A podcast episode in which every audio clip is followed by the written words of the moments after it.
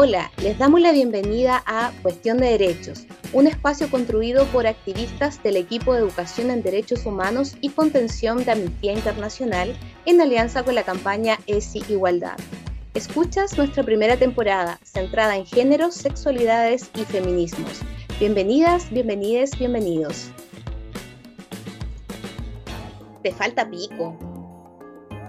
Amáchate, weón. Se te va a pasar el tren.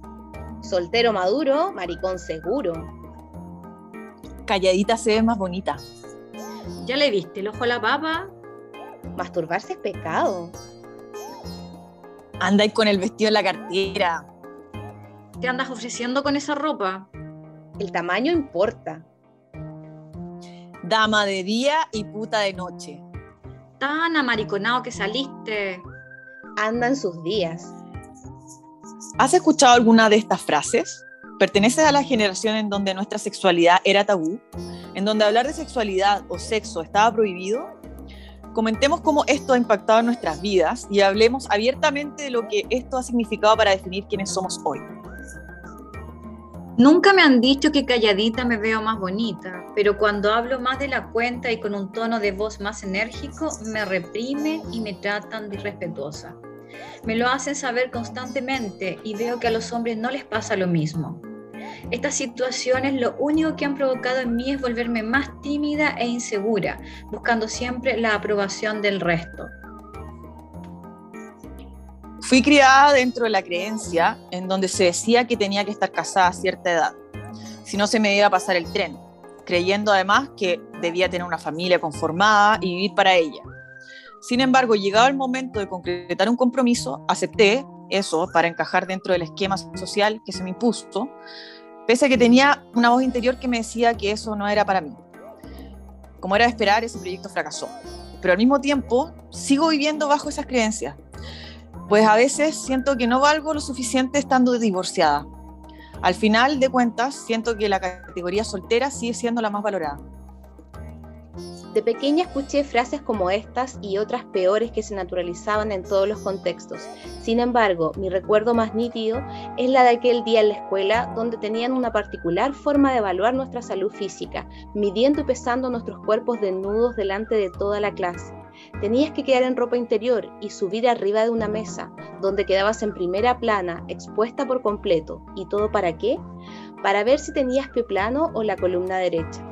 En ese momento, con solo 8 o 9 años, comencé a mirar mi cuerpo con otros ojos, con los ojos de la vergüenza y el cuestionamiento.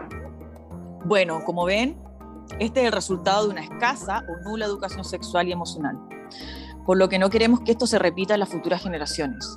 Y para eso debemos de construirnos, identificar los desafíos que nos proponen las nuevas generaciones y que como adultas responsables debemos asumir y recoger el guante pues esto es una tarea de todas, todes y todos, ya que no es una cuestión de edad. Para eso, hoy tenemos dos tremendas invitadas, con quienes queremos tratar de descifrar cuáles son esas tareas pendientes, deudas históricas y desafíos que debemos asumir como sociedad.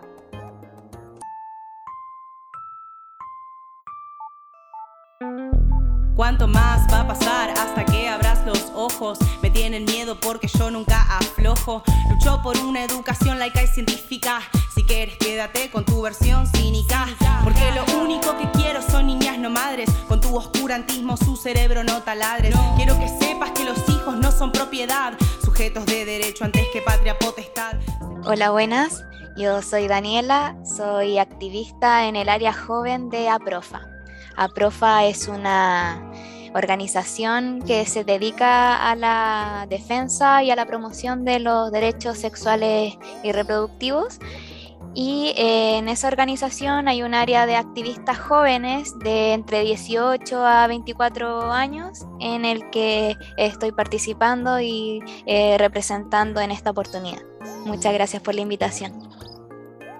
Hola, soy Francisca Maldonado, yo soy representante de la organización La RAMS. Somos una red de activistas jóvenes.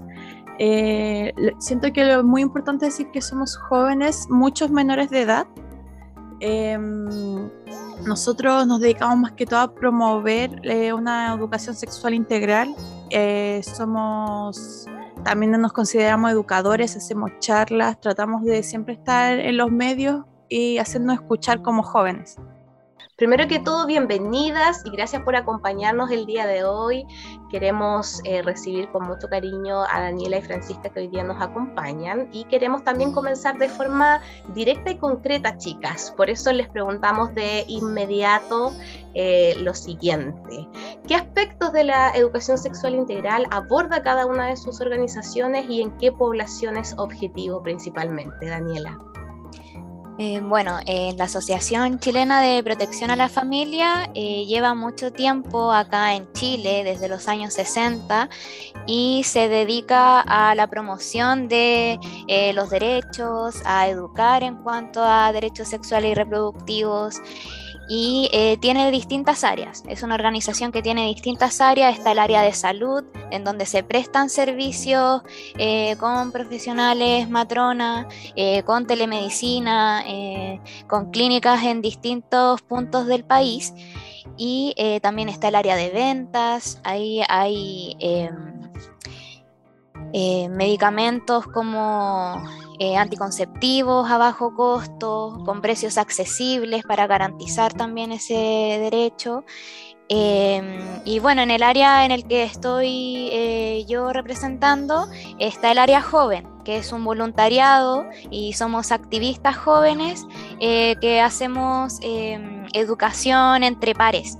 Es decir, em, a personas jóvenes entregamos educación, por ejemplo, de método anticonceptivo, eh, de violencia de género, por ejemplo, y em, mucha, eh, mucha diversidad en cuanto a, educación sexual de forma integral y creemos firmemente que al, realizarlo entre pares, entre, de personas de jóvenes a jóvenes, eh, se produce una em, interacción eh, distinta y muy particular en cuanto a la enseñanza.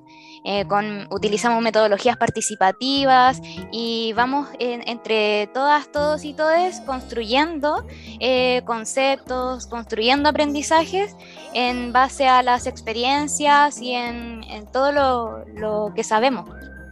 esa es el, el, área en donde, o la población objetivo del área joven. Súper. Francisca, ¿qué nos puedes contar de, tu organización? Bueno, en la organización también nos dividimos en, mucho, en varios grupos. Eh, nosotros más que todos como jóvenes tratamos de informar a otros jóvenes tenemos eh, educadores, tenemos eh, momentos de charla, también tenemos eh, un grupo de, en que nos, todos nos organizamos para las redes sociales. Amnistía Internacional siempre nos está capacitando. Nosotros siempre estamos haciendo como jóvenes charlas a profesores, a estudiantes. Eso es lo que más nos moviliza últimamente, los talleres. Eh, siempre estamos haciendo convocatorias para los jóvenes que se quieran eh, incluir a ser activistas con nosotros. Estamos también como constantemente capacitando a otras a personas como también nos capacitamos nosotros. Eh, eso más que todo, como que nosotros somos unos jóvenes que estamos tratando de informar a otros jóvenes. Súper. Veo que en ambas organizaciones hay una metodología de pares y un fuerte trabajo en torno a los ámbitos educativos. En base a esa experiencia, eh, ¿cuáles son los mitos en torno a la ESI con los que ustedes mayoritariamente se encuentran eh, desde el trabajo en sus organizaciones? Francisca, si nos puedes comentar algo. Bueno, uno de los mitos, siento, es que hay muchos mitos, ah, pero uno de los mitos que yo siento que es más fuerte y es que a mí me ha pasado que cuando le he hecho talleres a profesores, especial como que ellos creen que nosotros venimos como muy así como a distorsionar a los niños, como casi como que les venimos como a enseñar a tener sexo, así como cosas muy como que queremos perturbar y no, y no es así como que ellos no pueden como entender que una educación sexual es tan amplia y lleva cosas tan bonitas y que si tuviéramos una educación sexual inicial así como desde chiquititos habrían tantos desarrollos de, de nosotros mismos que podríamos eh, como lo digo desarrollos de nosotros mismos que podríamos entender entender tantas cosas y, creo que eso es uno de los mitos, como que se cree que nosotros queremos sexualizar a los niños y no, no, no es así. Es que se va a apresurar su, el inicio de su vida sexual. Claro. Eh, nosotros estamos tratando de enseñar un derecho humano, la verdad, como un, un reconocimiento, es un derecho humano que se reconoce internacionalmente. Entonces, eh, algo que la gente hoy en día todavía crea que es algo que no se debe hablar, algo que no se debe enseñar, algo que, por ejemplo, a un niño, no sé, de 6 años no se le puedan decir los nombres de sus genitales tal como es, es como, no sé, son, esos son unos mitos que siempre tratamos de romper. Súper. Daniela, ¿te pasa algo similar o, o en el trabajo de ustedes aparecen otros mitos? Claro, similar a lo que comenta Francisca. Em, cuando hacemos educación eh, es un tema eh, tan tabú eh, la sexualidad que muchas veces nos encontramos con personas o instituciones que creen que, por ejemplo, que con un taller basta que con una charla basta para eh, cumplir como con la cuota de, educación que se necesita y no creer que eh, es un trabajo continuo. Y mm, también lo que me he encontrado es que eh, personas, por ejemplo, de mi edad, yo tengo 24 años y no sé, alrededor o que no sé, que van en la universidad, por ejemplo, y que no, nosotros vamos con eh, nuestros fantomas, por ejemplo, y eh, personas que no conocen eh, su, su, cuerpo o cómo funciona, o no, que no saben reconocer su, su propia anatomía y siendo de que, de que son personas adultas o que han iniciado actividad sexual y, que no, hay muchas cosas que se desconocen, que no se habla. Eh, entonces hay, muchos mitos de aún eh, de cómo eh, protegerse, de cómo comunicar. hay mucho, mucho desconocimiento en base a eso todavía.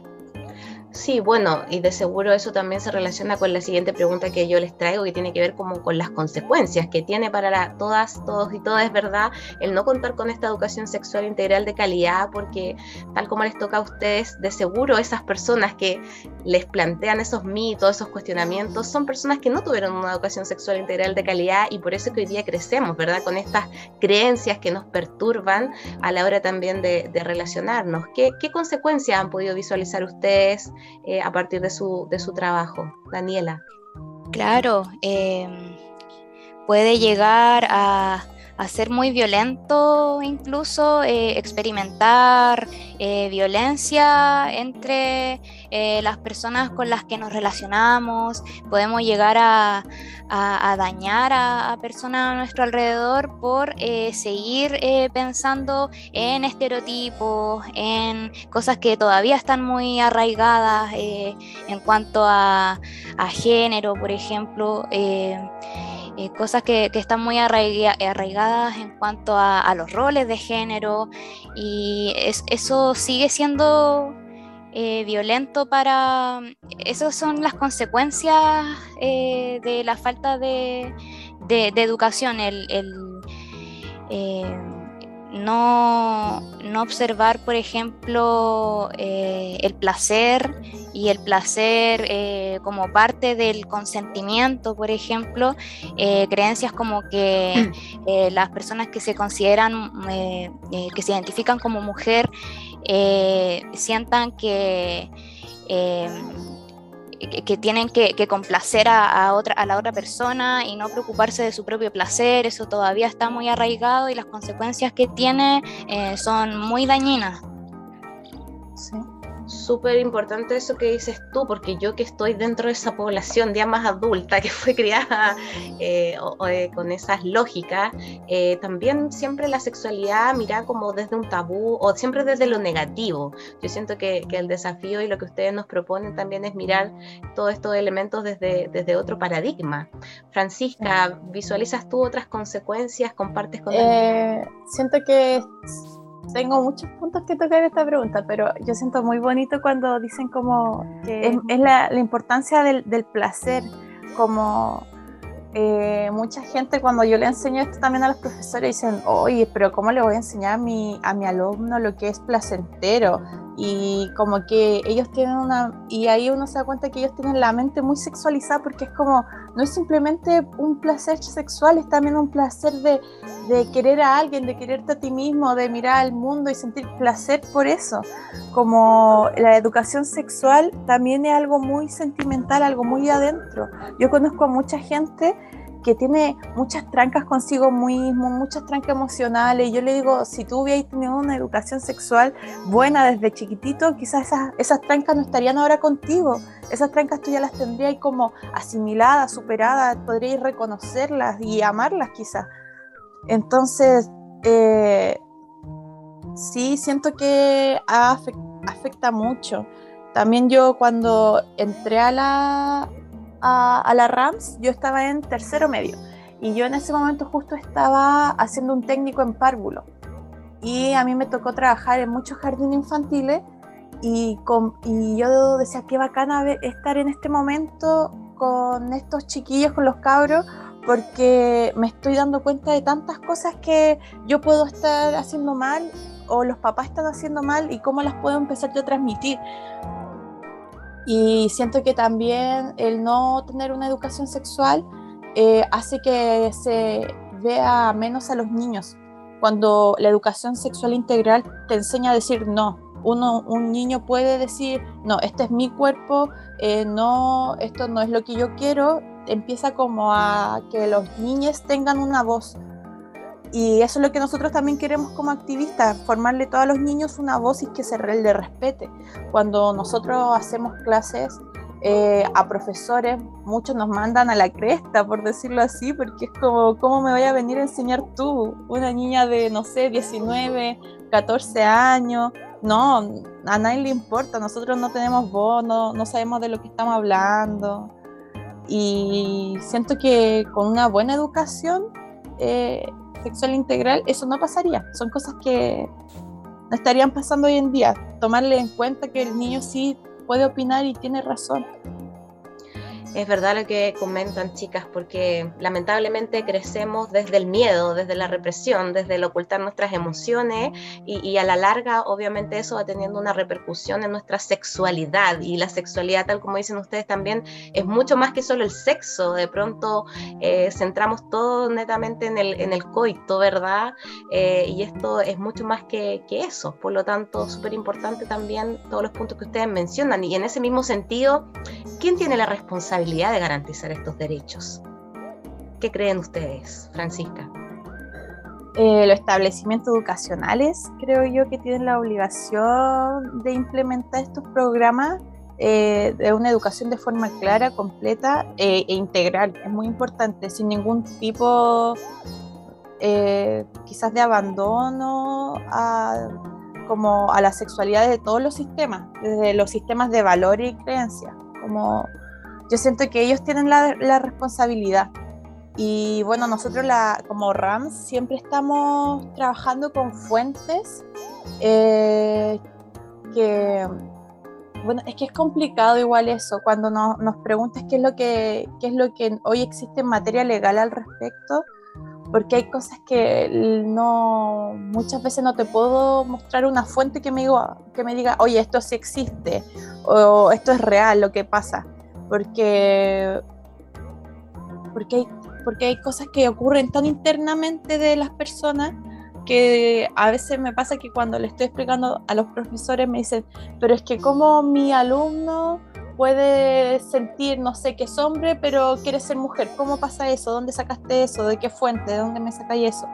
Y es como, no, no existe una fuente, no, no te puedo decir de dónde viene. no sé si me explico un poco, como, pero siento que falta más indagar sobre esos temas, como el poder saber cómo nosotros podemos llegar a estos establecimientos educacionales, cómo los podemos implementar, cómo podemos implementar estos programas educativos. Dani, ¿compartes este, esta responsabilidad en los establecimientos o tienes algo más que, aportar? Claro, eh, al igual como dice Francisca, eh, la responsabilidad está en, los establecimientos educacionales, o sea, la educación sexual debe ser parte de la educación formal, eh, debe implementarse de manera universal además de la familia, eh, eh, tiene que ser parte de, eh, la educación formal, tocar ciertos puntos importantes como la diversidad, como conocer nuestro cuerpo, consentimiento, como decía también Francisca, para eh, detectar y prevenir abuso, por ejemplo. Es súper importante la educación eh, sexual en la educación formal. Y yo también quería tocar el punto de que la educación también lo realizan los y las profesionales de salud el personal, matronas, médicos, eh, que son los principales y expertos las matronas en salud sexual y reproductiva y tienen el deber de tratarnos a los y las usuarias con respeto, em, informándonos eh, para que tomemos la decisión eh, que nosotras queramos eh, de manera informada, con la última tecnología. Entonces, sí, el personal de salud son garantes de este derecho de la información y de la implementación, por ejemplo, de, métodos anticonceptivos, eh, de eh, prevención de infecciones de transmisión sexual, eh, de nuestra fertilidad, de eh, garantizar todos nuestros derechos de eh, cuántos hijos queremos tener, si es que no queremos tener. Y eso es súper importante también. Eh, es otro ente que tiene que garantizar nuestros derechos. Oye, súper buen punto los que plantean ustedes, porque finalmente educación y salud están eh, súper ligados, ¿verdad?, en esta temática y hoy día salud también tiene una voz de poder sobre este, este tema. Eh, por lo tanto, eh, la responsabilidad también ahí es, mayor. ¿Cuáles son los desafíos que tiene nuestro país en materia de educación sexual integral, aparte de lo que hemos estado conversando? Claro, como veníamos comentando, es eh, informarse y mm, eh, conocer eh, y, mostrar por parte de la educación formal, por ejemplo, em, a la, a, la diversidad sexual, eh, las últimas tecnologías y que este conocimiento no esté arraigado eh, por creencias eh, religiosas que nos prohíban derechos. tienen que ser universales, tienen que, tienen que respetar y garantizar eh, eh, toda la, bueno, garantizar toda la, información que necesitamos para tomar nuestras decisiones de, manera informada. Ese es como el desafío principal en educación integral, incluir el placer eh, para evaluar el consentimiento en las personas y incluir la educación sexual desde toda la educación formal. Francisca, si puedo precisar aún más la pregunta, ¿cuál crees tú que es el desafío para el Estado también en, esta materia? Eh, yo creo que sí, sería poder implementar esto en los establecimientos educacionales. Creo que es un desafío muy, muy grande, em, porque la ESI nos, forma parte, eh, de, parte del eh, currículum de escolar, por decirlo así. Eh, la educación sexual está presente en todas las prácticas y normas, y escolares. Eso hay que asumirlo desde, no sé, educación física hasta nuestras relaciones con nuestros compañeros. Y son cosas de que yo siento que el, método de educación que estamos ocupando ahora para tocar estos temas em, eh, no creo que se esté abordando bien. Yo siento que eso es lo que más, eh, el, más el desafío más grande que nos ha tocado con los chiquillos, poder como eh, meternos en, el, en, en espacios y poder empezar a romper de a poquito esos mitos siento que es muy importante. También creo que a la gente mayor le falta mucho. Siento, el otro día fui a hacerme el test de VIH rápido en Maipú y llevé a mi mamá conmigo a hacérmelo y mi mamá está como súper, no, no, atacada, pero yo la noté muy nerviosa y, y, ¿por qué te quería hacer ese examen? ¿Qué pasa? Yo mamá, acompáñame, vamos, anda a ver, que hasta te lo podía hacer tú misma, como ir rompiendo esas barreras, desde la casita igual lo podemos hacer. Oye, a propósito de eso mismo y para ir cerrando, ¿qué, qué mensaje quieren dejar a, a, las personas que están escuchando eh, este espacio, aprovechando que, que, también hay muchas personas al otro lado de la pantalla, de, del audio, ¿verdad? Esas personas adultas que tú mencionas, por ejemplo, Francisca, ¿qué les dirías? Claro. ¿Cuál es el mensaje?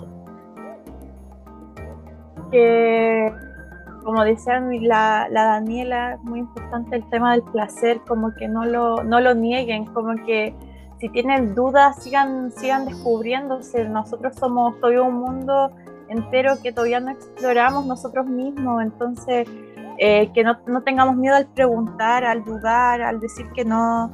Eh, nosotros como RAMS eh, estamos siempre abiertos a, a, dar ayuda, siempre estamos recibiendo correos, damos, damos nuestros teléfonos para casos de duda, de ayuda, siempre estamos ahí presentes que no crean que están, que la gente allá afuera o el, algún joven que esté, no sé, que esté pasando por un momento difícil, que no crea que está solo, siempre estamos aquí a, a, acompañándonos. Súper. Daniela, ¿cuál es tu mensaje el día de hoy? Claro, yo creo que lo importante de la educación y, y el acompañamiento entre pares eh, es que podemos ir conociéndonos, eh, somos eh, una diversidad de personas, existen eh, distintas realidades y lo importante de la educación integral en sexualidad es que vayamos conociendo toda esta diversidad, que todas las personas son un mundo y claro que la educación es importante para ir respetando y conociendo disfrutando eh, y no tener eh, y no, eh, no tener barreras para nuestro conocimiento, nuestro placer. Y bueno, nosotros en el área joven de APROFA también siempre estamos o lanzando infografía o acompañando si nos preguntan cosas. Y eso también, esto de las redes sociales y, y bueno, la pandemia igual eh, ha generado de que hemos, eh, hayamos utilizado más eh, las redes sociales para hacer educación, porque nosotras, nosotros hacíamos educación presencial con metodología participativa, todos conversando, y, claro, se nos da también esta posibilidad de conocer más a través de, las redes sociales o, de las charlas virtuales.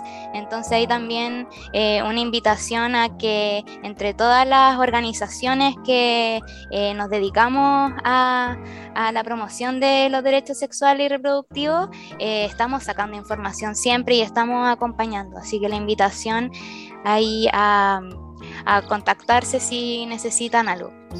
Y en ese sentido, Daniela, ¿cómo contactarles por si hubiera alguna persona que quiera tal vez plantear alguna duda, acercarse a ustedes? ¿Cuáles son las redes sociales o, o la vía para llegar a ustedes? Eh, del área joven de Aprofa eh, tenemos un Instagram que es eh, Aprofa Joven RM. porque hay distintas áreas jóvenes en, la, en, los puntos de, de, Chile y yo estoy representando al área de la región metropolitana. Pero ahí podríamos ubicar también a las distintas regiones y eh, si también tienen dudas, hay un correo que es areajovenaprofa.gmail.com. En esas dos vías tenemos actualmente el contacto. Súper. Francisca, ¿cómo las contactan a ustedes, a la RAMS? por Instagram. Tenemos un Instagram, se llama abortando abortandomitos.red. Ahí siempre estamos activos, así que desde ahí nos pueden contactar. Todo anónimamente si lo desean. Maravilloso. Chicas, no me queda más que agradecerles su tiempo. Ha sido súper enriquecedor y valioso este espacio. Así es que también felicitarlas por el tremendo trabajo que ustedes están realizando. Así que muchas, muchas gracias por contribuir a esta importante tarea. Un abrazo, que estén Gracias a ti. Gracias por la invitación. Un placer gracias por la oportunidad. Un abrazo. Chao, chao. No hacemos